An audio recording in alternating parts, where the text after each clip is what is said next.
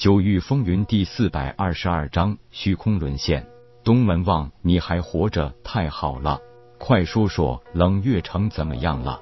东门望长叹一声道：“冷月城被彻底毁了，除了我们一些个别的小人物，城主府上层基本全军覆没。”沐风顿时傻眼，没想到帝俊等人的确对冷月城下了杀手。夜空问道：“还有什么情况？”东门望道：“大总管连城临阵倒戈，算是唯一幸存的城主府高层。”夜空冷笑道：“看来这个连城就是一直潜伏在城主府的内奸。”沐风道：“可是这并不能确定连城到底是哪一方派出的奸细。”东门望继续道：“现在恐怕这些并不重要了。在冷月城被覆灭后，又连续有几个大势力被消灭。”几乎可以肯定，帝俊这是在与魔族进行着一场交易。夜空道，此话怎讲？经过东门望的解释，大家这才知道，现在的无尽虚空领域已经变了天。原来，帝俊选择了与魔族合作，借着讨伐冷月城的机会，暗中排除异己，把一些反对他的势力尽数消灭。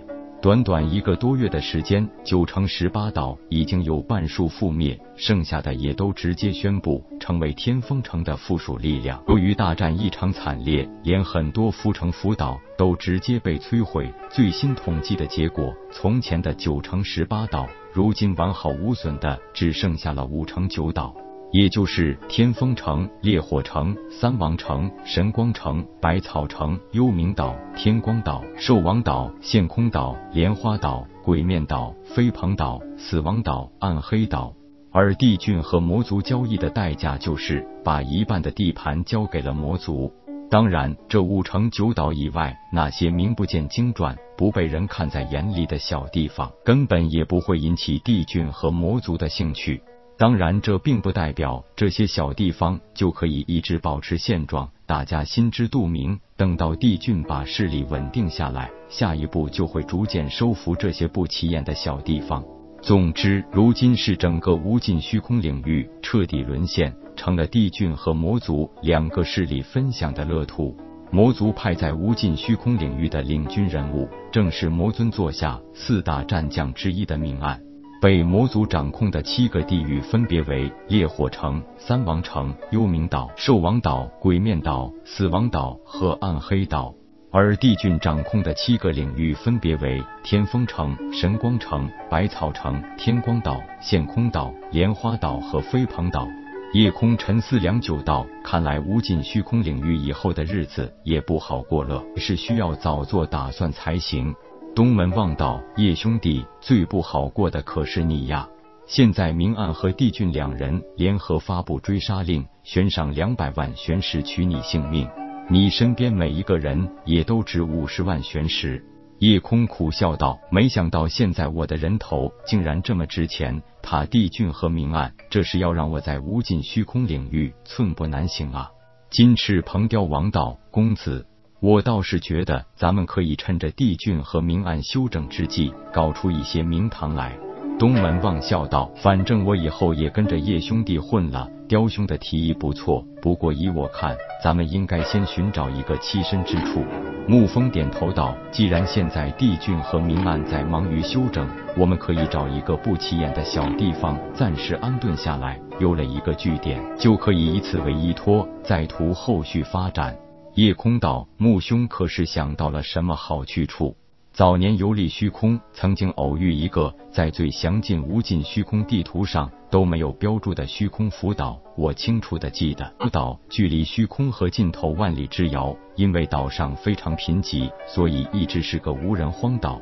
只是这已经过去近百年，现在什么情况倒是不好说了。夜空道，不管怎么样，有一个目标总是好事。那我们即刻启程去寻找这个无人小岛。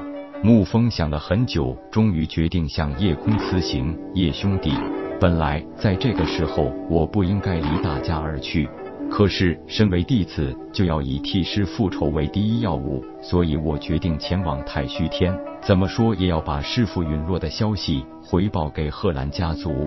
夜空点头道：“这个当然很重要，木兄的做法也是人之常情，我当然不会怪罪于你。”月影道：“公子老大，我决定了陪他一起去。正所谓患难见真情，近来月影和沐风的关系进展迅速，他选择跟随他前往太虚天，一点都不意外。虽然叶空也有些不舍两人离开，但跟着自己更危险。